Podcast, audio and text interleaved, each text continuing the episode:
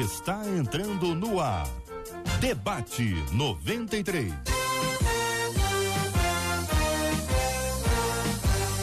Realização 93 FM. Um oferecimento série The Chosen. A história de Jesus como nunca antes contada. Baixe o aplicativo e assista agora. Os Escolhidos.tv. Debate 93. Apresentação J.R. Vargas. Alô! Não, não, não é J.R. Vargas hoje não. Hoje sou eu, hoje estou com você, sou eu. Com prazer, com muita alegria, desejando que a bênção do Senhor esteja sobre a sua vida, sua família, seu trabalho, seu ministério, que esteja sobre você. tá imitando direitinho, hein? Pois é. Hoje... Como é que é o negócio? Onde quer que você vá, onde quer que você esteja. Essa parte eu não tinha ouvido ainda, isso é coisa nova. Receba né? um carinhoso é. abraço. É, é, é, mas não é mole não. Eu vou tentar deixar meu cabelo igual dele, que aí vou tentar fazer igual. Pois muito bem, hoje, sexta-feira, 15 de abril, ano 2022, é mais um dia que Deus nos fez. Então alegre-se, regozile-se nele. Estamos no ar com mais uma edição do nosso Debate 93 para abençoar a sua vida, mas eu não tô sozinho não, até porque está ela na tela, quase que uma pintura uma obra de arte, uma escultura. Caramba, eu tô exagerando agora, melhor parar, né? É bom, Marcela é Bastos, bom dia, Marcela Bastos, bom dia. Bom dia, meu amigo Cid Gonçalves, bom dia aos nossos queridos ouvintes. Como é bom nós estarmos juntos para conhecermos um pouquinho mais do nosso Deus. Verdade. E hoje a gente tá com um timaço, né, Cid? Verdade, aliás, não é um time, é um time de peso. Quem tá falando é ele, né? Vocês estão vendo. Não, mas é em termos de conhecimento. Antes da gente mostrar o time de, de conhecimento que eu tô falando. Conhecimento. Fala para como é que os nossos ouvintes vão poder observar seu ah, time não, de peso. Gente, ó, você Não, fala você, Marcelo, que agora eu senti que eu senti que alguém levantou a mão ali, eu tô sentindo que vai ter um, um clamor aqui. Fala, Marcelo, diz lá, diga aí. Como é que a pessoa pode nos ver, nos acessar e participar conosco? É só acessar o nosso canal no YouTube. Corre lá, nosso YouTube 93 FM Gospel. Você já chega dando aquela curtida. Você sabe, quanto mais um vídeo é curtido, mais ele é entendido como relevante para a plataforma e a própria plataforma acaba sugerindo esse vídeo para outras pessoas que serão abençoadas através da palavra de Deus que será proferida aqui através desse timaço que está aqui do nosso lado hoje. Nossa página no Facebook também corre, Rádio 93.3 FM. Você nos vê com imagens rádio93.com.br é o nosso site. Lá você nos ouve e nos assiste. E o nosso WhatsApp, que é o 21 968038319, 968038319, está liberado para você mandar as suas perguntas, porque eles vão responder todas elas, né, Cid? Vão, vão sim, vão responder. Inclusive, eu estou até sentindo que vai haver uma, até uma uma retaliação porque o cada comentário que eu fiz aqui. Né? As câmeras serão abertas é verdade, agora. Verdade. Então diga quem está conosco hoje, Marcelinha. Todos aqui presencialmente com a gente, que honra. Pastor Paulo Borges Júnior, Pastor Sil Farney, Pastor César Carvalho, todos aqui no estúdio com a gente. Verdade. Eu, eu, eu, fiquei preocupado agora, né? A gente fica preocupado agora, porque tá todo mundo aqui, não pode nem fazer uma gracinha que quer levantar a mão, orar por nós e tal. Pois muito bem, o assunto de hoje, um assunto muito interessante, sobre o qual nós vamos nos debruçar como diria o pastor César, que é um catedrático, né? Ele ia falar isso, vamos nos debruçar sobre o assunto. Diz assim, quando leio a Bíblia, tenho a impressão de que mais que uma opção de vida, a alegria é um mandamento da parte de Deus. Eu estou errado em pensar assim? O Salmo 32, verso 11 diz: Alegrai-vos no Senhor e regozijai-vos, vós justos, e exaltai todos vós que sois retos de coração. Existe diferença entre se alegrar, regozijar e exaltar? A alegria é um dom do Espírito? A alegria e felicidade são a mesma coisa? Alegria e felicidade eu tenho de poder falar com essas figuras maravilhosas, amigos muito queridos, que aliás já estávamos aqui fazendo uma bagunça santa antes de começar o debate. Meu caro pastor César Carvalho, bom dia, campeão, seja sempre bem-vindo. Bom dia, eu quero começar profeticamente dizendo: gordo é o seu futuro.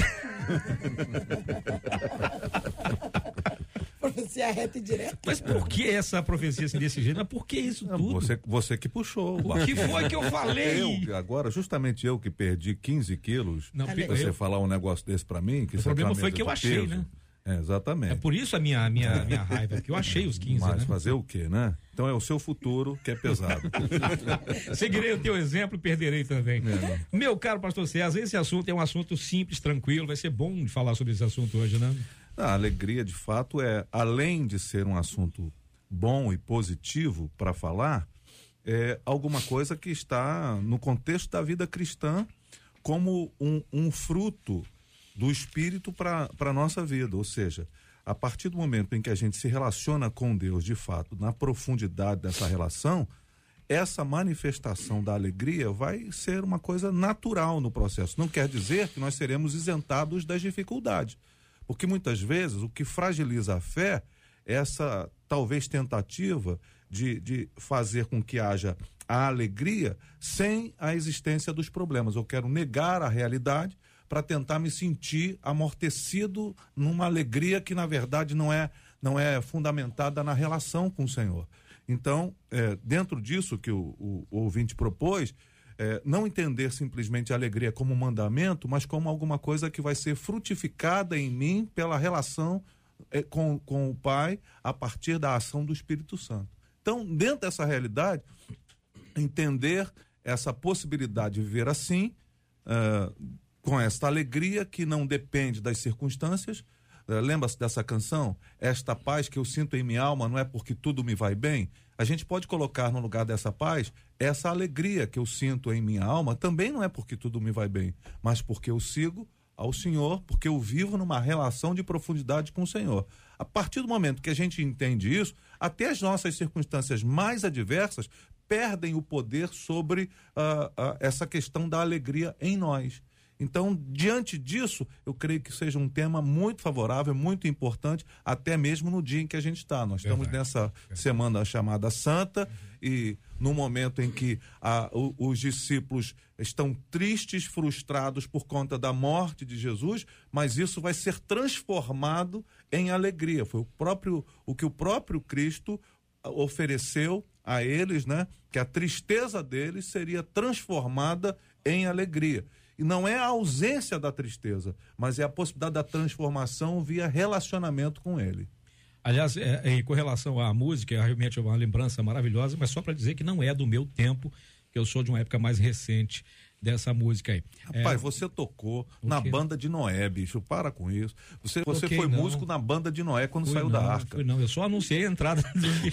Pastor Paulo Borges Júnior, muito bom dia, seja muito bem-vindo, campeão. Bom dia, Cid. Bom dia, Marcelo. Um grande privilégio estar aqui. Bom dia, família 93. É uma honra, finalmente, né? Eu tô aqui nesse a gente pudesse dizer uma figura aqui, eu estou nesse Shangri-La aqui de, de comunicação, atingi um estágio mais alto aqui, porque a gente participava, né, Marcela Cid, é. e eu sempre queria, a sensação que só não está completa porque eu não encontrei o JR, fica para uma próxima vez, pretexto para mim voltar aqui, então deixa aqui um forte abraço para ele aqui, uma alegria muito grande, um grande privilégio estar com vocês, um abraço para todos. E, e, essa, essa, esse assunto de hoje, essa questão de alegria é um mandamento, ele sentiu que era quase com obrigação ser feliz, porque a Bíblia está dizendo que tem que ser feliz. É, a questão é a gente saber diferenciar entre esse estado de felicidade e essa condição de alegria, né? Então a alegria está muito mais associada a uma consciência de plenitude do que uma sensação de satisfação. Então a felicidade é eu estar satisfeito ou não.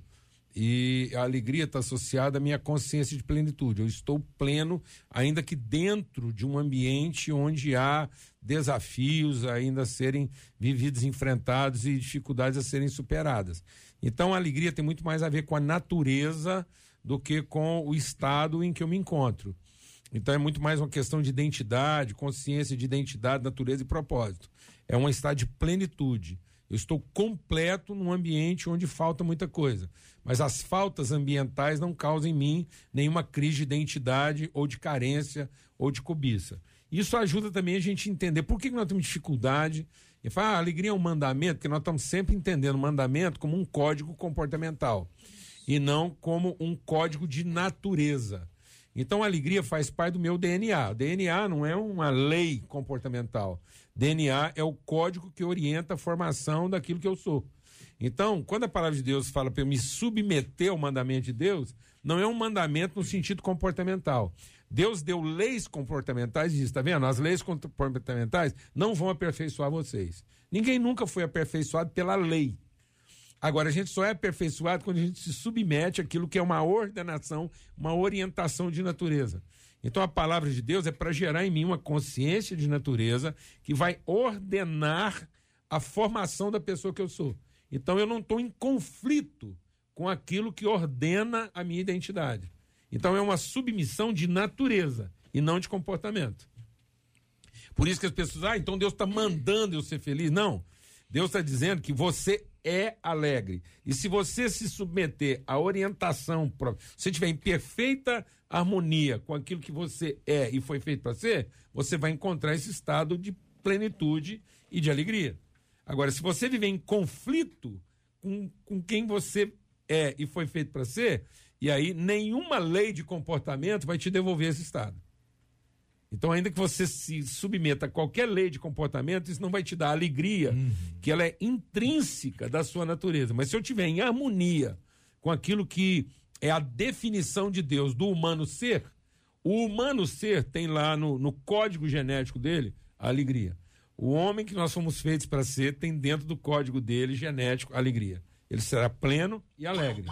A alegria é parte da natureza humana em perfeita harmonia com o seu Criador, porque a vontade de Deus incluía alegria na nossa genética. Muito bem. Hum. Acho que será que ficou mais fácil para ele, gente? Será que ficou mais fácil? Ah, porque, o último, porque o último, geralmente, ele acaba pegando as informações do outro e tal. meu querido amigo pastor Silfarne, que alegria te rever, meu amado. Seja bem-vindo. Olá, Cid, que bom estar aqui. Marcelo, obrigado. Obrigado por propiciar esse encontro, né? É um sonho nosso juntar Paulo Júnior e César aqui ter todo mundo junto é um privilégio. Também com o Felipe conosco que veio junto uma galera que faz parte só para dar um testemunho é o segurança? É não é mais ou menos. Dar um testemunho na que verdade esse... nós somos o segurança. É. eu entendi. Aproveitar para dar um testemunho bem rápido aqui sim, da relação sim. que esse grupo tem um grupo de pastores amigos que se encontram de pastoreio mútuo né? Hoje é aniversário inclusive de um deles do Igor. Então dá um abraço a esse grupo especial aí e assim, é, é, é, Cid, é um privilégio estar aqui, cara. Muito obrigado por estar contigo também, amizade ah, longa, né? É verdade. É lógico que você é amigo meu mais tempo do que eu sou seu amigo, você é mais velho que eu, mas é muito bom se conhecer, né? Precisava né? mesmo falar disso. Agora, assim, sobre a alegria, cara, a, a, acho que o pessoal esgotou bem. Eu quero só lembrar o que Paulo diz, né? O outro Paulo lá, o mais velho, Paulo Apóstolo, uhum. na sua carta aos Filipenses quando ele fala: aprendi o segredo de viver contente em toda e qualquer situação. Por isso que não tem a ver com felicidade, que é, que é circunstancial, que depende do que está havendo no ambiente, né?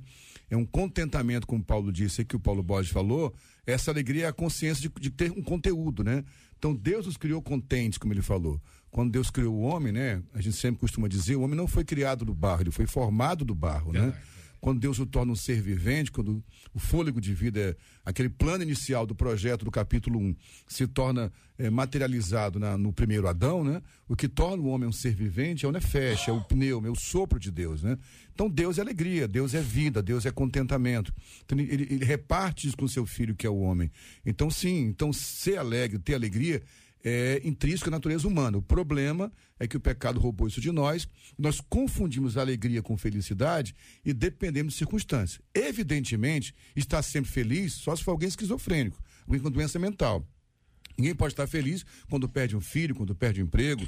Ninguém pode estar feliz quando o casamento acaba. Agora, eu posso, mesmo na minha infelicidade, parece um paradoxo, está alegre porque tem um conteúdo. Essa é a proposta do Alegrai-vos sempre no Senhor, do apóstolo Paulo, na carta aos Filipenses. Marcela Bastos. E aí, pastores, o, o pastor Silfarne fez uma diferenciação aqui entre a alegria e a felicidade, que eu quero trazer para que vocês possam diferenciar isso e, inclusive, responder um dos nossos ouvintes, que ele diz assim: o espírito e a alma ele bota os dois no mesmo patamar, são eternamente alegres. É a carne que conflita. É o espírito e a alma são eternamente alegres? A meu juízo, a alma ela sofre impactos das emoções e ela não é eternamente num sentido de que ela não vive conflitos, entende? Na minha percepção tricotômica. Então, uh, na, na verdade, o que, o que foi esclarecido aqui é que o homem por inteiro porque a gente, esse negócio de ficar dividindo. Pode se departamentalizando. Né? Departamentalizando, né? pode mais confundir do que trazer luz. Então, assim, o homem por inteiro, geneticamente, na sua formação, na sua criação, ele foi infundido nele a alegria, que pode ser retomada a partir da relação com o Senhor. Porque quando Paulo, só complementando o texto que, que o Silfarney citou, sobre aprendi o segredo de viver contente em toda e qualquer situação, que fala do contentamento, ele diz: posso todas as coisas naquele que me fortalece. Então, a, a, a fundamentação é a relação com o Senhor.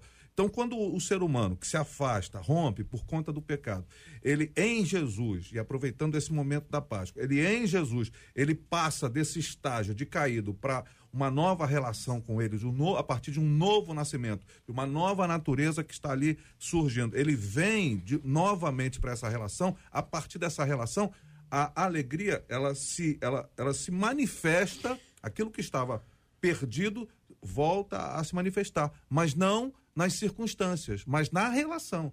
As circunstâncias podem ser as mais adversas. É difícil você entender, por exemplo, alguém dos primeiros cristãos que estão lá, por exemplo, Paulo, como foi citado aqui.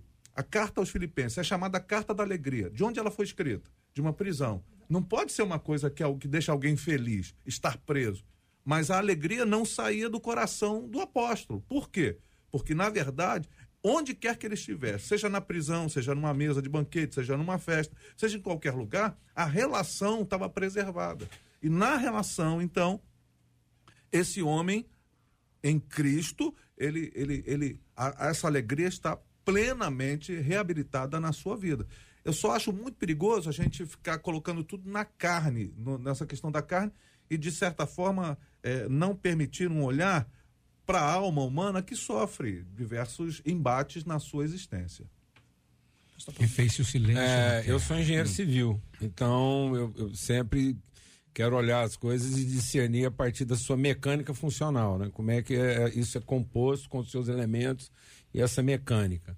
Dentro daquilo que o César compartilhou, vamos entender a mecânica da criação. Então Deus vai lá e ele, ele forma o recipiente. Dentro daquilo que ele já criou, como é que ele vai formar? Então ele forma o corpo que é um recipiente que ele está representado com todas as partes da criação. Deus pega o barro. O que, que é o barro? O barro seria o, o substrato de tudo aquilo que é, identifica a natureza, os aspectos naturais. E aí ele coloca dentro desse barro, desse, dessa coisa totalmente natural, ele coloca o espiritual. Ele sopra uma condição espiritual. Aí não é o Espírito Santo, mas é a, ele está dando ao homem a condição da conexão espiritual.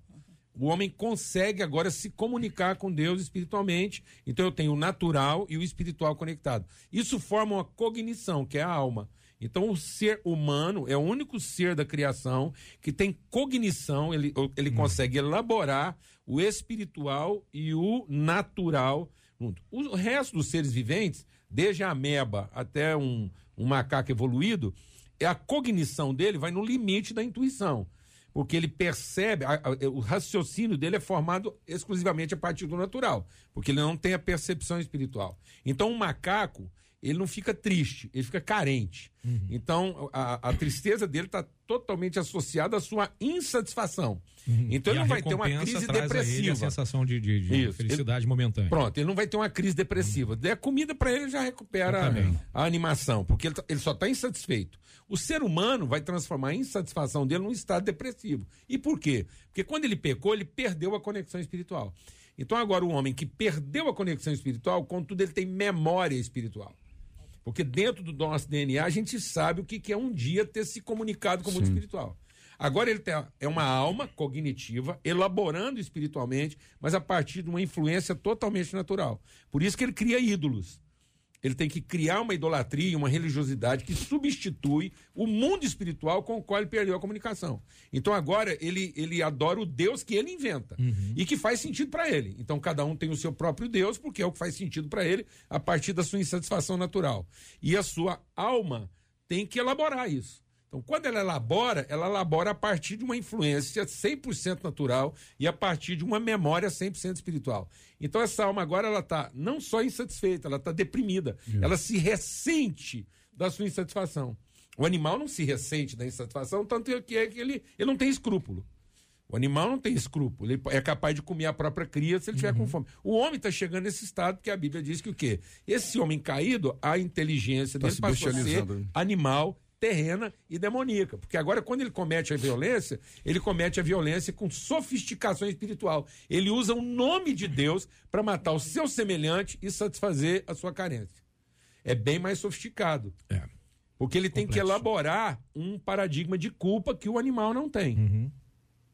Por isso que a gente está ficando deprimido. E ao mesmo tempo que ele elabora essa, essa ideia de, de, de inocência, por assim dizer, por fazer o mal, ele acaba criando a ilusão de que ele está fazendo aquilo com uma coisa justificada. Justificada. Tanto é que a Bíblia nos adverte que a tristeza, segundo o mundo, para o animal, para o homem, gera morte. O animal não vai morrer de tristeza, ele vai morrer de fome. Mas o ser humano é capaz de, por conta da sua fome natural, morrer de tristeza. Um estado tal de depressão que ele tira a própria vida, se rebelando contra o Deus que ele mesmo criou e que não responde à altura das suas expectativas. Então o homem vai criar Deus a partir da sua memória de espiritualidade, influenciado pelas suas carências naturais, com uma alma tentando sobreviver. Esse Deus não vai responder à altura da sua verdadeira necessidade, ele acaba tendo que se matar para se vingar desse Deus que ele criou e que não, Não responde às suas frustrações. E frustrações. Por isso que a tristeza do mundo leva à morte. E a tristeza, segundo Deus, leva à vida. Arrependimento. Porque aí não é a tristeza da subtração, é a tristeza da doação. Eu tenho um estado de constrangimento por aquilo que eu ofereço. E não um estado de constrangimento a partir daquilo que eu não recebo. Partindo disso aí, eu me lembro de um episódio na Bíblia que fala a respeito de Judas. Judas vai lá e traz Jesus, o vende e tal, e depois ele fica moído de remorso. Não foi um arrependimento. Ele aprendeu ao longo do tempo que ele precisava fazer aquilo que ele tinha que fazer, fez o que tinha que fazer, só que depois não soube lidar com aquilo que ele supostamente havia aprendido, traz Jesus e vai depois tentar se matar por causa do remorso. O, o pastor Silfani falou sobre o, o apóstolo Paulo ter dito: Eu aprendi essa, essa felicidade, essa situação de alegria, felicidade, contentamento, é, é, é, esse, esse esvaziamento de uma tristeza e jogar essa expectativa em Deus, é um aprendizado que as pessoas podem ter para que faça com que ele chegue a algum lugar onde ele se sinta feliz, pastor? Sim, Silfani? só que esse aprendizado não é acadêmico, embora que o aprendizado acadêmico possa ajudá-lo. Sim, sim, sim. Por causa da cognição que o Paulo bem colocou, que vai além da intuição. É um aprendizado relacional, como César falou. Deus nos criou para sermos relacionais, porque o nosso pai é relacional. Então, a- o segredo está na relação, a cura está na relação. Assim como aparentemente o adoecimento também está nas relações mal elaboradas. Eu preciso entender que essa relação que me ensina é que dá esperança. O, o César citou uma frase muito legal aqui, ele falou, ah, não sei se foi o César ou Paulo, tanto conhecimento confundido aqui já, que de que há uma memória, né? Há uma memória do espiritual, há uma memória do, do, do, do transcendente na nossa alma. E para mim isso dá uma esperança, sabe, Cid? Porque, eh, partindo da nossa perspectiva também, que é a psicologia, o, o- tem um cara que influenciou muito o século XX, o século XXI, que é o Jean-Paul Sartre. Então a, a teoria Admirável sartriana é muito novo. negativa, né? Ela é muito pessimista, né? Ele coloca que o homem é mau e o homem não tem essência. Aquele, aquela frase que. É a frase que resume o pensamento dele: é a, a, a, a existência precede a essência. Existe por existir, não tem propósito nenhum. Isso torna um pessimismo terrível. Mas tem pessoas da mesma linha humanista, como por exemplo o Vitor Franco, o Carl Rogers, que falam o contrário: que o ser humano tem uma boa essência. E essa boa essência, eu creio, de fato, que essa memória, como diz nosso amigo Ariovaldo Ramos sempre dizia, né? Que toda bondade no homem é, é, é uma, um empréstimo da graça divina, né? Deus escreveu a eternidade no coração do homem. Então há, há uma memória. Por isso, isso dá esperança. Você vê cara. onde a igreja está sendo cruel. Quando eu digo igreja, nós. Não estou falando de. Eu tô falando da gente. Pessoas, pessoas. Não, não é de estrutura, né? De Toda vez que a igreja toma o caminho da religiosidade e não da espiritualidade, se tem uma coisa que o ser humano não precisa ser ensinado é sobre religião. Porque o ser humano é naturalmente religioso, religioso, porque ele é. tem memória espiritual. E a igreja está perdendo tempo oferecendo a espiritualidade como alternativa religiosa e não como percepção espiritual. Então a igreja hoje mais ensina religiosidade e ritos religiosos do que uma pedagogia, aprender a como ser espiritual. Então a igreja era para libertar a gente de ritos religiosos num aprendizado de exercício espiritual. Então a igreja tinha escola de espiritualidade e não alternativa de religião. E, no entanto, a gente, foi- a gente entrou para dentro de um ringue que a gente nunca tinha que ter entrado, esse pleito da religiosidade. Como se o cristianismo fosse uma alternativa religiosa mais verdadeira do que a outra. A Como gente preço... acabou assumindo que Um a, antídoto, a- né? Virou um o antídoto. evangelho se transformou para a religião cristã em alguma coisa ritualística, que nunca foi a proposta. E- A- a- e o evangelho? ritual, a liturgia nunca foi a proposta do evangelho, sempre foi a relação. E, e o evangelho, como proposta religiosa, é uma obviedade. Então, nada mais óbvio do que a prática religiosa. Qualquer lugar do planeta, se for encontrar a comunidade mais primitiva, mais remota, qual é a única certeza que você tem que você vai encontrar lá? Culto. É verdade. Então, assim. Aliás, se esse tem uma mesmo, coisa. esse mesmo Jean Paul Sartre, citado pelo, pelo pastor Silfarne, é o cara que escreveu O Admirável Mundo Novo, que dizia que as pessoas eram formadas a partir de uma casta e cada casta tinha sua utilidade, mas teve um que era totalmente disforme do que relação, do que ele colocava como relação de perfeição, que teve um que era criado só para ser um operário, mas aquele cara pensava. Ele tinha alguma coisa nele que fez ele pensar e naquele pensar ele se diferenciou dos outros que eram iguais. É isso que a relação do evangelho traz, quer dizer, você se torna diferente dos iguais. Ou isso hoje está começando a se perder e talvez isso a felicidade acaba sumindo no meio, que as pessoas estão ficando iguais aos que deveriam ser diferentes. Eu vou falar uma coisa aqui, assim. Eu baguncei muito, não? Não, não. foi legal, Eu até eu quero Joia. inverter a forma como você disse, que talvez faça mais sentido. Sim. A espiritualidade cristã não é para você ser o diferente dos iguais. É para você finalmente ser o lugar comum dos diferentes. Boa. Então, na verdade, a Gostei. espiritualidade deveria ser: nós somos o igual de todos os diferentes. É, é na gente que todos se harmonizam. Então, nós não estamos aqui para oferecer um outro paradigma de desigualdade. Não admirável mundo novo. né? Pronto. Então, as castas só se mantêm a partir do momento que elas têm um Deus para se justificar. É muito próprio casta. delas, né? Então ela tem que criar uma divindade. Nenhuma casta vai prevalecer se ela não estiver falando em nome de uma certa divindade. Então, a gente tem que seminário destronar a divindade para é poder viver a seminário. Então a espiritualidade. igreja de Jesus é esse encontro. Esse encontro. Esse encontro de, de gente que, de fato, diferente, mas que se encontra numa igualdade absolutamente maravilhosa que vem de fora Ou dele. numa Sem equidade, exclusivismo, né? Porque Sem só- exclusivismo. Só para fechar isso aqui, como isso é- como isso é sério, é uma coisa que eu sempre cito. Jesus foi muito intencional, sempre foi muito intencional. Ele foi intencional pra caramba, porque ele não escreveu nenhum livro.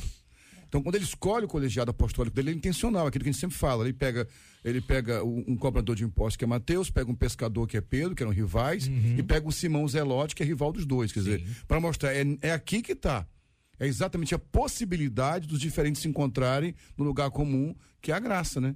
Que é a graça dele. Então, a gente transformou isso na religião, criando, criando vários modelos sofismáticos, onde eu preciso ter um, uma uniformização. Então, na verdade, só para colocar o que o César falou, acho que muito mais do que a igualdade é a equidade. É conviver, sabendo a Exatamente. diferença no né? lugar de equidade, equânime, né? não, não tendo divergências. Ou melhor, respeitando E as não divergências. formando guetos particulares. Isso. A igreja não pode ser a igreja do gueto tal, do gueto A, do gueto B, do Que gueto fala C. fora, né? É o em defesa dos outros guetos. O grupo só dos idosos, só dos brancos, É, só dos- exatamente. A igreja, que, e a gente viu isso, por exemplo, na América do Norte, a gente, durante muito tempo, a gente viu a igreja, por exemplo, dos negros, a igreja dos brancos, a igreja. Isso, na verdade, é, uma, é, uma, é um contrassenso ao chamamento de Deus para aquilo que seja igreja. A igreja é, de fato, o encontro. Eu vou até tocar no ponto aqui, talvez me- alguém se ofenda comigo, mas eu espero não, não ser ofensivo. Eu respeito, eu entendo a proposta, mas, por exemplo, hoje a igreja Kids, a igreja Jovem, a igreja Teen. Eu estava falando com eles, eu tô, de- eu tô com 55 anos de idade, não parece, parece ter 30, mas tenho 55. E tô Rapaz, desde você 11 que é anos. mais velho do que eu ainda. A ilusão, a Mais ilusão, velho que eu, né? Não, a ilusão é um negócio. E tô Pastor Paulo desde... falou de Shangri-La, que é, agora pouco. Silfarne, falar, eu não queria te desapontar, não. Ah, fala. Mas você, pra ser um cara de 30, você é um cara de 30 muito acabado. Ah, pa- o problema do A amor é esse, né? comeu, bicho. Não, você só entrou. Você só andou em estrada de terra. É que eu, é que eu pinto cabelo Não, de você branco só andou em estrada de terra. Mas deixa eu falar. Então, assim, o que eu sempre amei na igreja, essa possibilidade no ambiente, ter todo esse uh, grupo heterogêneo junto. Então você pega o cara que é doutor, o cara que é analfabeto, o negro, o branco, mas ao mesmo tempo você tem jovem, adolescente. Lógico, é importante que haja espaço para as crianças. Mas nós separamos tanto hoje, cara, que está perdendo o que havia de mais sublime na igreja. Que é essa transgeracionalidade no mesmo ambiente. Não pode perder isso, cara. E isso a partir de sofismas. Isso. Então, o, o, o diabo, ele nos engana porque ele não mente. É. Ele apresenta uma realidade que não é a expressão da verdade. Faz uma então é real, baseada, né? é real, É. é, verdade, é tangível, Na expressão da verdade. é, mas não é a expressão da verdade. Então, por exemplo, a igreja está querendo se valer do Estado Democrático de Direito para continuar fazendo culto. Então, nós nos lançamos agora, nós embandeiramos a ideia do Estado Democrático de Direito. E sendo que não existe democracia a partir da apologia do direito. Só existiria democracia a partir da defesa da justiça. Então, não há democracia sem cessão do direito. Então, seria exatamente democrático se todos estivessem dispostos a ceder o direito e não a defendê-lo. Então, enquanto houver defesa do direito, nós vamos ter uma sociedade de, de indivíduos e não uma comunidade. O Salomão, que é considerado o homem mais sábio do mundo, o primeiro desafio dele de governo, um governo feito a partir de sabedoria e não a partir de poder, ele tem um caso de duas mulheres que pleiteiam o mesmo filho. E aí, ele diz: então faz o seguinte, dá o direito para cada uma. E aí, a partir do momento que uma cede o direito, se faz justiça. Então, a justiça não foi feita a partir da defesa do direito. Não há democracia a partir da defesa do direito. Só há democracia a partir do exercício da justiça. Por isso que a alegria está associada à justiça. O reino de Deus é paz. Nós estamos em paz conosco. Estamos em paz com a nossa identidade. Estamos em paz com. A... Não há crise de identidade. Não há carências. Não há cobiças. Isso vai promover o quê? Justiça. O reino de Deus é paz, justiça e alegria. alegria. Então, a alegria é a condição própria de um ambiente de justiça a partir de pessoas que, no que depender delas, elas têm paz com todo mundo. Porque elas estão dispostas a entregar o que elas têm e não a possuir o que elas não têm. Porque para mim possuir o que eu não tenho, eu tenho que tomar de alguém. Aí a justiça deixa de existir. Acabou. Traz Deixando de pra existir alguém. a justiça, deixa de haver o quê? Alegria. Tristeza pra alguém. Alguém sempre vai ficar triste nisso daí, né? Alguém vai ser lesado. Vai, vai. Então, num certo sentido, eu até escrevi aqui, porque eu vou guardar aqui, ó. O quê? As pessoas não são devedoras da nossa felicidade. Nós, elas são herdeiras da nossa alegria. Que? Então ninguém me deve felicidade. Ele herda a minha alegria. Então as pessoas não são devedoras da minha felicidade. Elas são herdeiras da minha alegria. Marcelinha, Então, é a partir dessa fala do pastor Paulo e de uma pergunta das nossas ouvintes, de uma das nossas ouvintes, eu vou pedir para que vocês respondam a pergunta dela, quem sabe já ir definindo essa diferenciação de alegria e felicidade. Porque uma delas pergunta assim: uma vez eu ouvi que só o ignorante é feliz. Aí ela pergunta: vocês concordam com essa afirmação? Pastor César, quer começar? Posso começar? Não, eu, eu, eu não concordo, não. É, porque ela parte de um pressuposto que a felicidade pertence ou está num ambiente ah, onde a, é, a pessoa não tem consciência de todas as coisas. A ignorância, ela não é a bendita fonte da felicidade. Felicidade, de fato, não pode ser confundida com alegria. Mas quando, à medida que eu vou é, me satisfazendo e, e construindo relações saudáveis e vou vivendo a minha vida, eu vou sendo pleno de felicidade. E não quando eu desconheço a verdade, quando eu não sei qual é o problema. E aí, essa é uma, é uma para mim, uma concepção equivocada sobre a felicidade fundamentada na ignorância. Para mim, é um equívoco e até mesmo, talvez, um ensinamento que pode trazer mais fragilidade para as relações do que porque gera muita frustração para quem de fato está se sentindo talvez hoje feliz. Ah, mas eu sou feliz porque eu sou ignorante, porque eu não, igno- não- eh, eh, eu ignoro a verdade plena. Eu acho que é. Eu é- era é feliz um- e não sabia. Eu era feliz e não sabia. Então, gente usa muito é isso. frágil. Eu acho, né? acho que É, a, eu igno- a feliz ignorância, a ignorância pode produzir pessoas controladas, felizes não. Agora sim, eu preciso entender que a felicidade ela é temporal mesmo. É só isso que eu tenho que entender. Eu vou estar feliz, eu estou feliz aqui com esses amigos, eu posso ficar triste quando sair ali e ver um garoto de rua pedindo dinheiro na rua. Agora, entre a felicidade e a tristeza, e as muitas entre muitos momentos felizes e tristes, eu preciso ter permeando isso tudo o contentamento que é a alegria. Agora, a felicidade não quer dizer que ser, ser ignorante é ser feliz. Pelo amor de Deus, eu preciso conhecer e ser feliz uma hora e, ser- e não ser feliz na outra. E saber que isso é do humano. Eu vou viver todas as emoções juntas, porque todas as emoções, inclusive a tristeza, foram criadas por Deus e tem um propósito para existir. A ignorância, ela não leva à felicidade, ela leva à indiferença.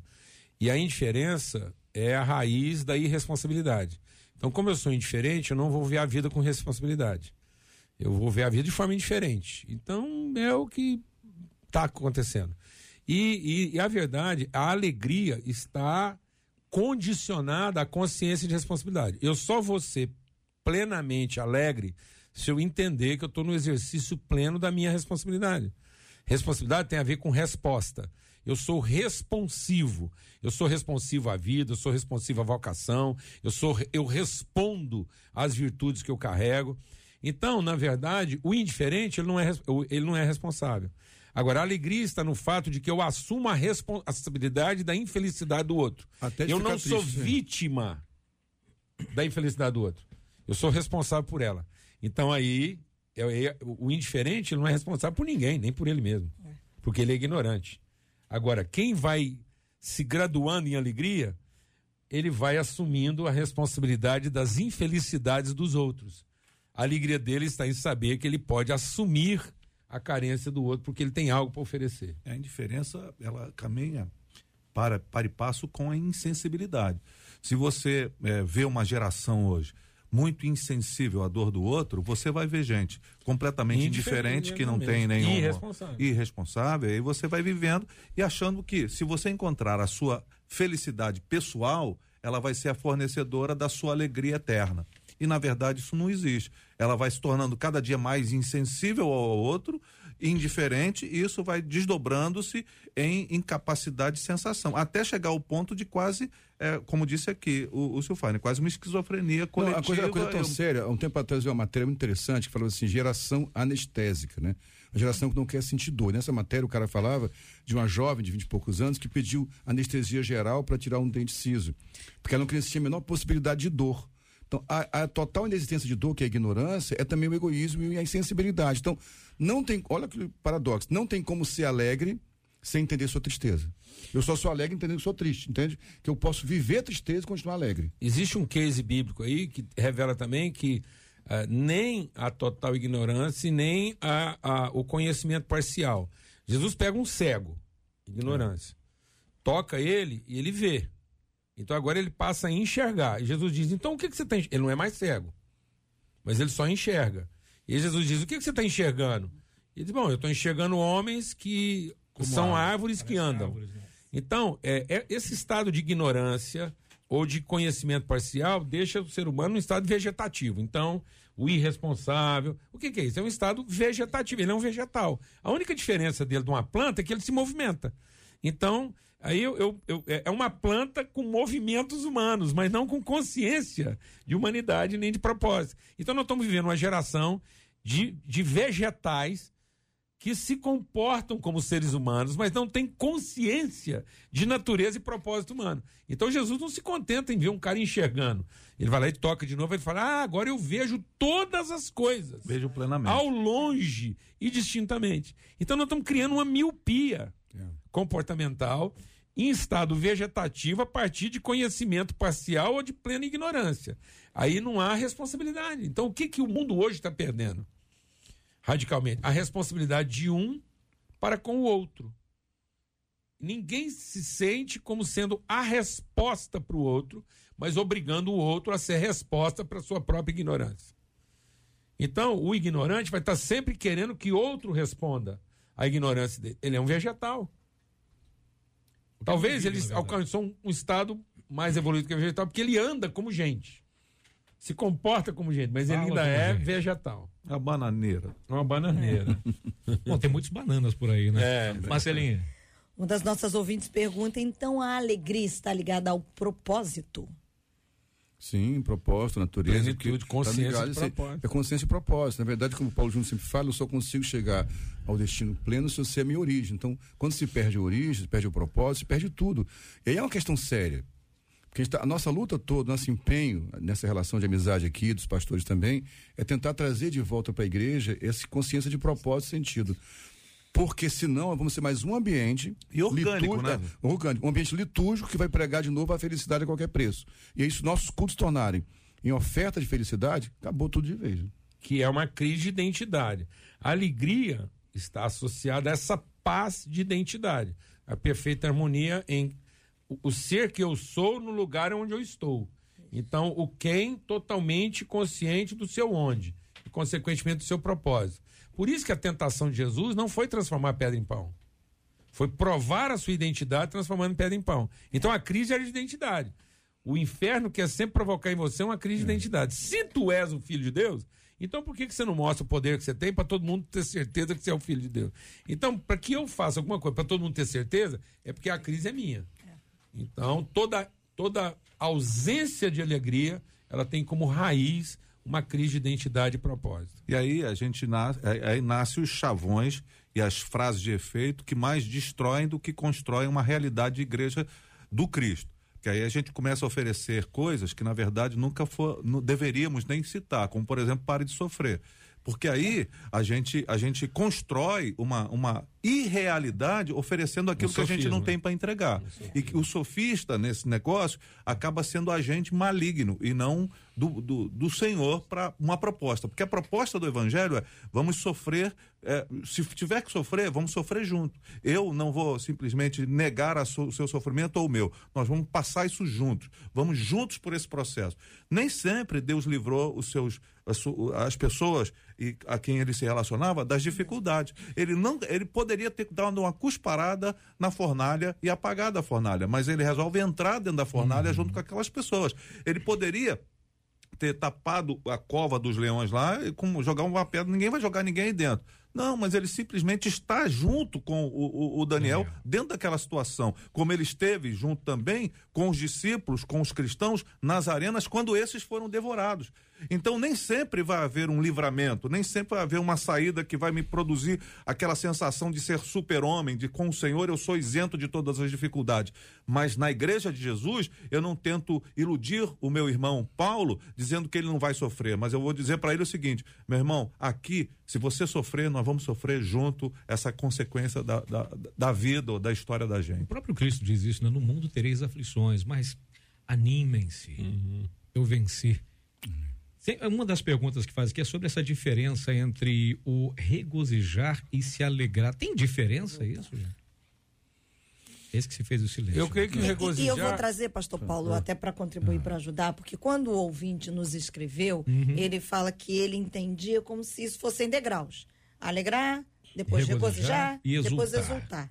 Então ele pergunta se há diferença. Ah, se bem, tem eu não sei a percepção que o Paulo e o César têm, mas para mim regozijar tem a ver com essa, com essa partilha. Uhum. É regozijar, é, é tornar o meu gozo junto com o teu um gozo só. Então, na verdade, de novo a relação. Eu me alegro, né? Porque eu, eu me alegro, regozijo com alguém e exulto por causa disso. Então, esse é o processo que eu entendo Partilha também. alegria. É eu creio que o partilha. regozijar é a forma como você celebra a sua alegria.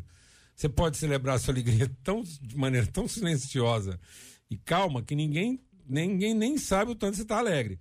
Mas é importante esse regozijo, que é a forma como a gente celebra. E aí a celebração está na comunhão. em comunidade, Não existe celebração da alegria se ela não for em comunhão, porque você não tem como celebrar isso solitariamente. Então o regozijo é essa forma comunitária e celebrativa, comemorativa da nossa alegria. Vai ter momentos que eu vou estar alegre e não vai ter como eu me regozijar, né? Porque eu- às vezes a minha alegria vai estar lá na forma do choro.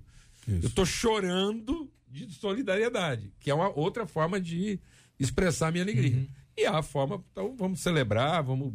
Agora é uma comemoração da alegria. É, por em exemplo, vou comunidade. botar o exemplo da última vez que eu e o Silfarne fomos ao estádio ver o jogo do Botafogo juntos. E aí Ah. nós ganhamos, o time ganhou. Sim. Essa foi uma celebração, foi uma festa, foi um regozijo. Cada gol de mas eu é um poderia, regozijo. mas eu poderia estar em casa assistindo pela televisão e ficar alegre.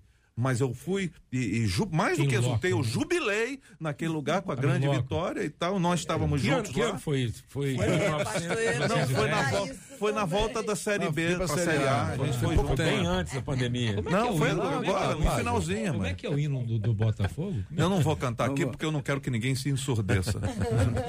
Não, muito bem, entendi. Porque quem não é Botafogo nunca entenderá. Talvez até Eles só continuam Botafogo porque evoca um pouco do viés pentecostal. Ah, é? Taca fogo, Senhor, é desce fogo. Tem Senhor. um viés, tem um viés, queima, tem um viés queima, calvinista Deus. também, que nós, não- nós escolhemos, fomos escolhidos. Então, Vamos é, esco- Exatamente. Queima, Deus. Não, e tem também uma coisa que a gente não cita o nome de Deus em vão. É um ai Jesus, não sei o que. A gente, nosso, li- o nosso hino não tem essas, essas coisas aí, que- dessas citações apócrifas. Bem, o JR não está aqui hoje, né? Para se defender, então eu vou encerrar esse assunto do futebol, até porque eu sou Atlético Mineiro, então não posso dizer muita coisa a respeito. É, não. você é daqueles que ajuda a traição, porque você lembra a pessoa que traiu, né? Como assim? Eu não entendi. É, me porque o. Galo cantou, cantou e aí foi.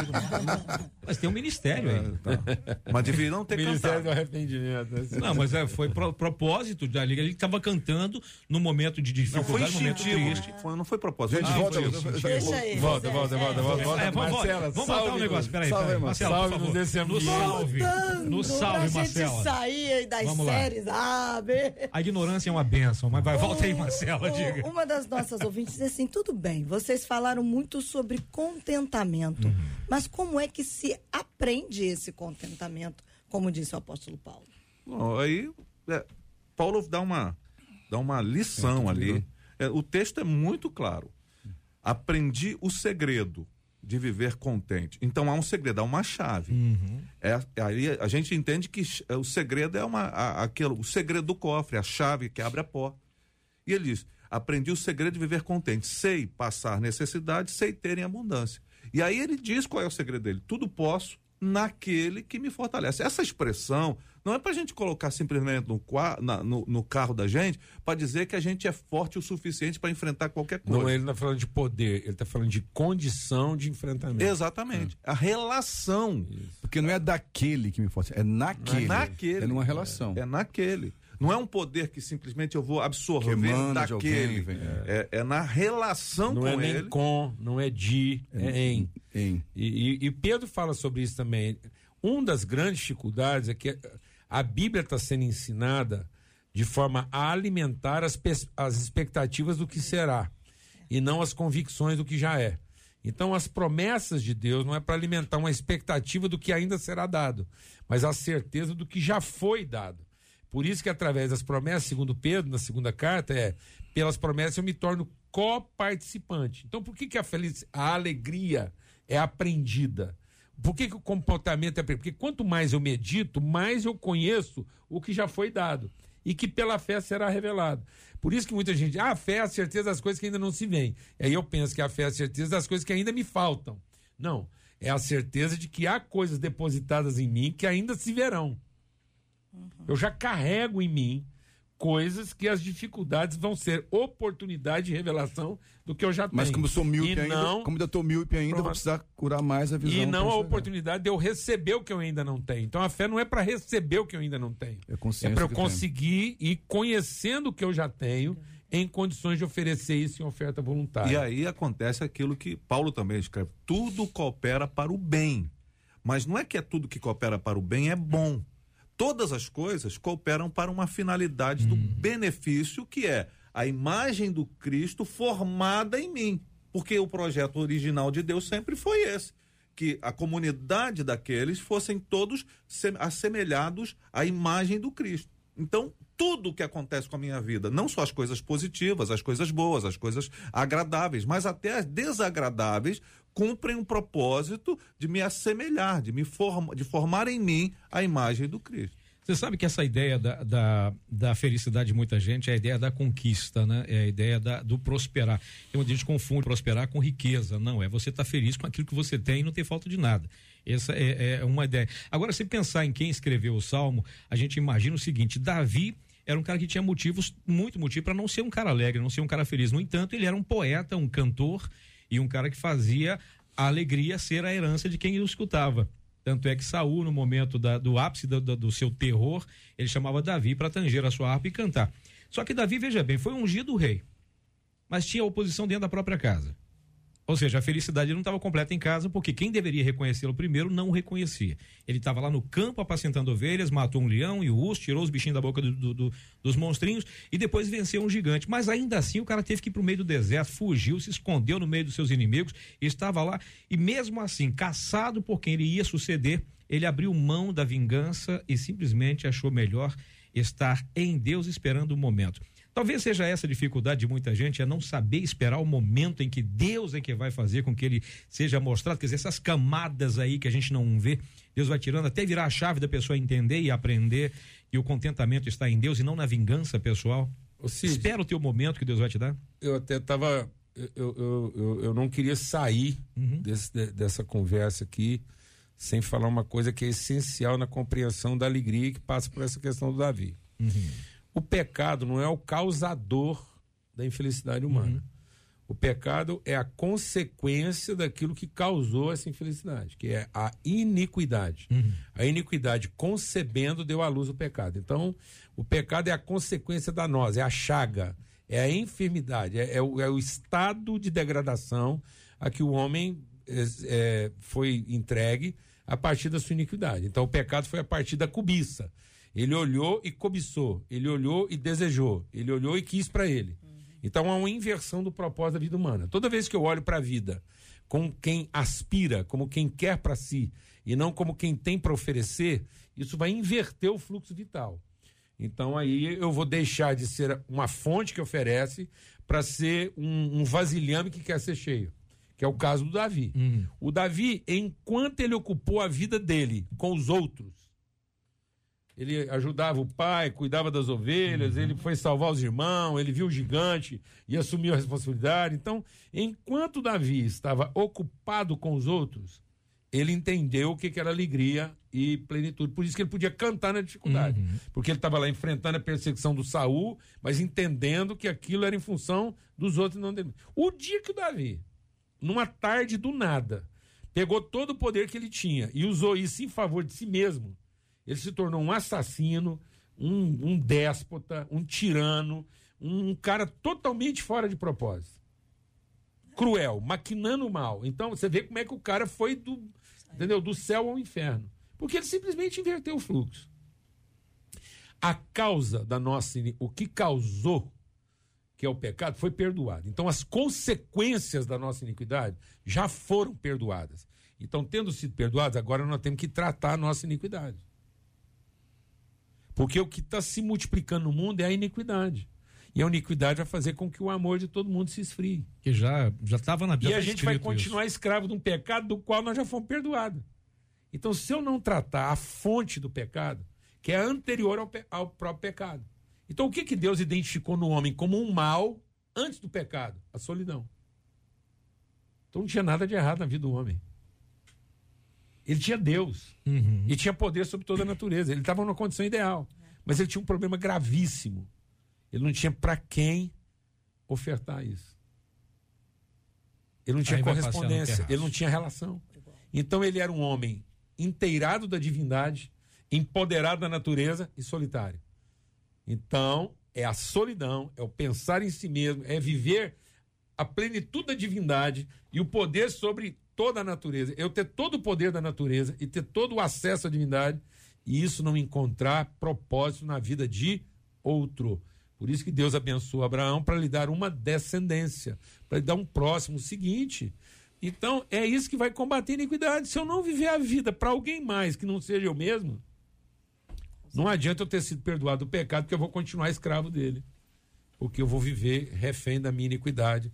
E isso está esfriando o amor no coração de todo mundo. E vamos então colocar um objetivo, a felicidade ou até a alegria, como um alvo. E isso é equivocado. Para mim, satisfação. Para mim, é satisfação.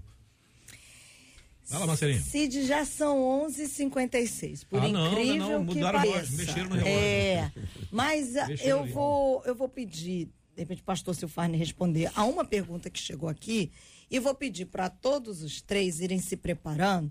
Vou dizer como é que vocês estão sendo chamados por um dos nossos ouvintes aqui no YouTube. Hum, eu só não sei qual é, que porque medo. ele Ai, fala, não sei se é Rochar, o nome dele. Ele disse que a constelação de hoje está melhorou, destravando melhorou. mais um nível melhorou, na mentalidade dele. então eu medo. vou pedir para nossa constelação ir se preparando hum. para que, já que a gente está falando de alegria, que eles façam esse link nesse período que a gente está né, vivendo, verdade, verdade, que verdade. é a Páscoa. Verdade. Mas antes disso, pastor Silfarne, responde a uma das nossas ouvintes, é a Ângela, ela mandou um pouquinho antes, ela queria saber assim: pastores, me esclareçam, por que é que Deus pede para que a gente converta a nossa alegria em tristeza?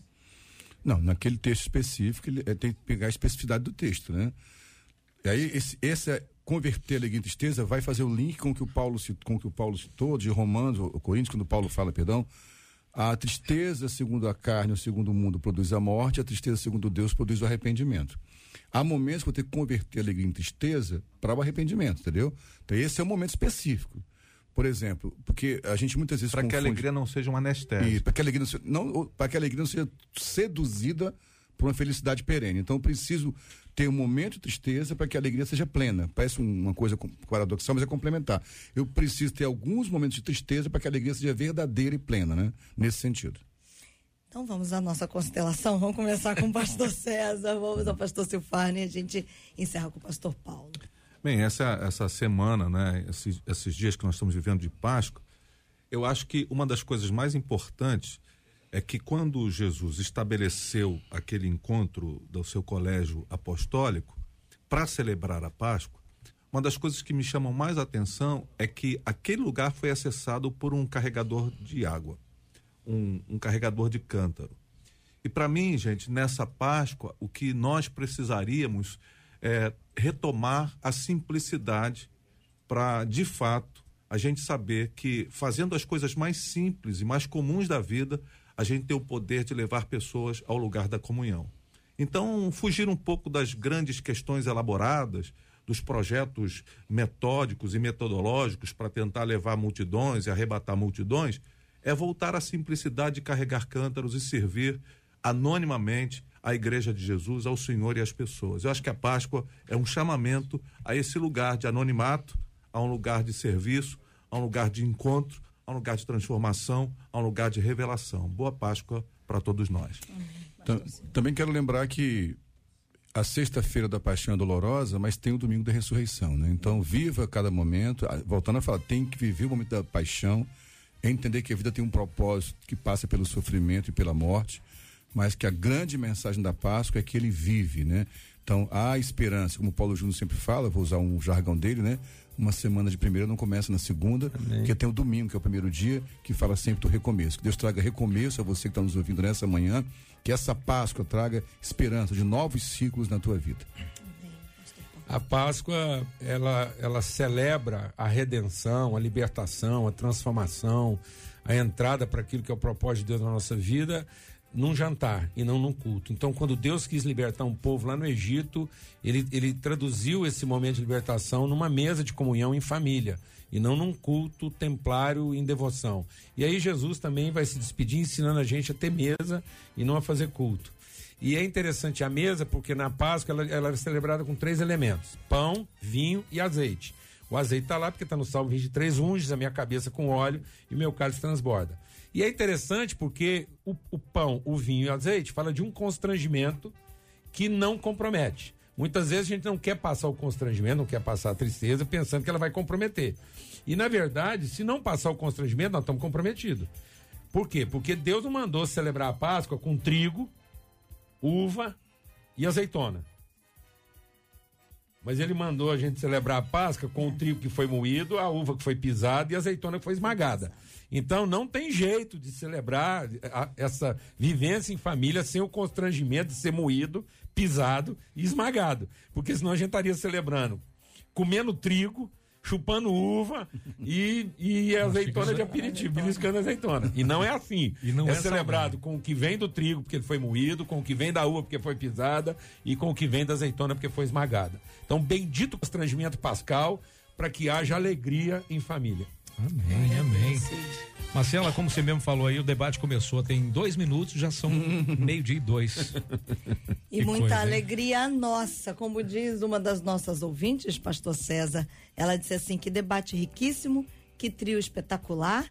Sinto-me alegre pelo conhecimento adquirido e feliz por ter a graça de ouvir os debatedores. Obrigada, viu, pastor César? É, eu queria agora, em particular, agradecer a vocês por ter permitido esse encontro de irmãos, assim, porque isso aqui é mais do que, assim, essa, essa relação tem se transformado numa das coisas mais mais verdadeiras da minha, minha da minha existência, essa amizade para além da questão da formalidade, das da igreja, de estarmos juntos, é um negócio que está dentro da gente, assim, de maneira tão, tão forte que as coisas uh, fogem até a capacidade da gente explicar o que a gente sente um pelo outro. É, é, é, muito, é muito forte, é muito, é muito verdadeiro e assim, e é sem peso. Apesar do Cid ter falado que era uma mesa pesada, é uma relação sem peso. peso relação... estelar, era um peso estelar que eu ia dizer. É, tá certo. então eu queria, eu que queria agradecer vocês pela essa oportunidade riquíssima da gente estar aqui hoje. Pastor Silfarney, a Denise disse assim: que debate esclarecedor, que homens abençoadores. Muito obrigada, viu, pastor? Eu estou realmente emocionado, de verdade. Estou assim, segurando as lágrimas aqui, tá difícil, porque a gente quer poder ficar na relação, né? Estou aqui entre amigos. O que me faz ver o debate é esse ambiente de amizade. A Marcela sabe disso, o Jota também. Mas hoje, em especial, está cercado de tanta gente que a gente ama. E dizer essa mensagem que a Páscoa traz, o poder que há na relação, né? Deus ama relacionamento. Deus ama essa amizade, ter que amigos tão preciosos como o Paulo, o César e o Felipe tá chegando nessa relação nova. Falar para você que é pastor, uma última palavra rápida, quer dizer, não caminhe sozinho, tem amigos, que isso de fato dá sentido à vida. Pastor Paulo, a Elis no Facebook disse assim: esse debate hoje alegrou a minha sexta-feira. E a Bernadette disse assim: boa Páscoa para nossa constelação. que Deus abençoe ricamente a vida de cada um de vocês e tomara que um dia essa constelação volte a estar junta no debate 93. Glória- Obrigada, viu, Pastor Paulo? de todos os dias do calendário é, nosso aí, não tinha dia melhor para a gente ter finalmente se encontrado aqui fisicamente com vocês do que numa sexta-feira da paixão, do amor, da vida, do constrangimento em favor da vida. Para entender melhor o que, que é a nossa relação aqui, felicidade mesmo, o Silfarne tem com o Dan. Que é o cachorro ensandecido dele. Pentecostal. O Dan dá mais felicidade pro, pro Silfar do que nós. que o Nós somos a alegria dele, mas a Alegria. felicidade dele É é o o Dan. cachorro louco que ele tem na casa Você vê que até o cachorro tem nome de uma das tribos, né? esse é um presbiteriano falando de um cachorro pentecostal, que ele é pentecostal, né? Doido Agora, não. isso que é interessante, cada um deles aqui faz parte e são pastores de denominações diferentes. Mas isso não foi, nunca, nunca foi um problema. Olha que coisa interessante. É, a denominação é só o nosso apelido. Nosso nome mesmo é Cristo. É isso aí. É isso. É, É isso, aí. Vou responder uma das nossas ouvintes pelo WhatsApp que disse assim: "Ô, Marcelo, eu só consegui, só consegui ligar agora no final. Eu consigo hoje assistir pelo YouTube esse Claro debate? que sim. Com certeza. Agora você já consegue. Esse debate tá aí. Você pode, inclusive, pegar, compartilhar para poder ser abençoador na vida de tantas outras pessoas. Como disse aqui um dos nossos ouvintes. É, cadê, gente? São tantas. Ó, a Daniela Veiga disse assim: obrigada por tanto, homens de Deus com o ensino real do Evangelho. E vou abrir aspas, Pastor Paulo, porque tá todo mundo abrindo aspas aqui na sua frase. As pessoas não são devedoras da minha felicidade, e sim verdadeiras da minha. E, e sim Herdeiras. herdeiras da minha alegria. Fecha aspas e coloca aí, Pastor Paulo Borges Júnior. E é uma frase verdadeira. 93. Alegria é nossa, né, Cid? De verdade, podermos é ser abençoados através da vida de vocês três. Glória a Deus. Abração pra Dani Veiga. Essa Dani que escreveu aí é filha, amiga nossa, pastorinha lá em São Paulo, doadora, menina que tá fazendo, menina que virou vinho, virou azeite e virou pão porque aceitou ser pisada, esmagada e moída. Tá lá Coisa boa. sendo alegria pra tanta gente. Abração, Dani. Pois é, meio-dia e seis. É, foi, a gente começou tem dois minutos e já acabou. Aqui a gente quer agradecer demais a presença dos nossos debatedores. Aliás, não há palavra para agradecer. E é bom ver isso. É bom ver isso que, embora seja um debate, não há uma divergência, uma convergência de ideias em prol de fazer com que você entenda que a alegria, o contentamento, o regozijo e o exultar, tudo isso se resume numa palavra só: reconhecer quem é o autor da felicidade. Obrigado a todos, obrigado a todos os nossos ouvintes, aos nossos debatedores, obrigado a todo mundo que faz parte desta nossa família bacana. Marcela, quem é que vai nos levar até o trono da graça? Não vamos perder a honra de pedir ao pastor Paulo que ore por nós, que nos leve a Deus em oração, pastor, lembrando sempre dos enlutados, daqueles que estão encarcerados, gente que está precisando de cura nos acompanhando e a todos nós, para que a gente viva essa alegria e o contentamento no nosso Deus. Amém. Pai, muito obrigado porque o Senhor nos fez fonte de vida. O Senhor nos abençoou para que do nosso interior possam fluir rios de água viva e de águas que não se esgotam. Nós queremos declarar uma palavra de bênção sobre todos aqueles que estão agora vivendo em luto, enfermidade, encarceramento, sofrimento, dor, perda. Senhor, que naquilo que eles forem consolados, eles possam consolar a outros. Que cada uma dessas pessoas, ó Deus, deixe de pensar no que está lhes faltando nesse momento e passem a conhecer e a vivenciar tudo aquilo que o Senhor já lhes deu para atravessar esse momento. E naquilo que cada um deles for sendo consolado, eles possam ser expressão de consolo na vida daqueles que estão à sua volta. Que esse seja o nosso entendimento.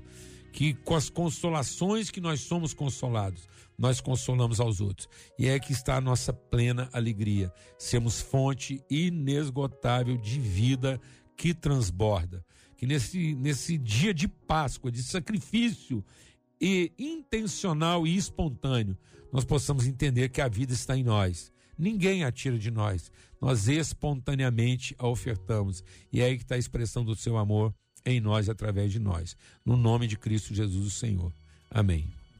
Que Deus te abençoe. Você acabou de ouvir Debate 93.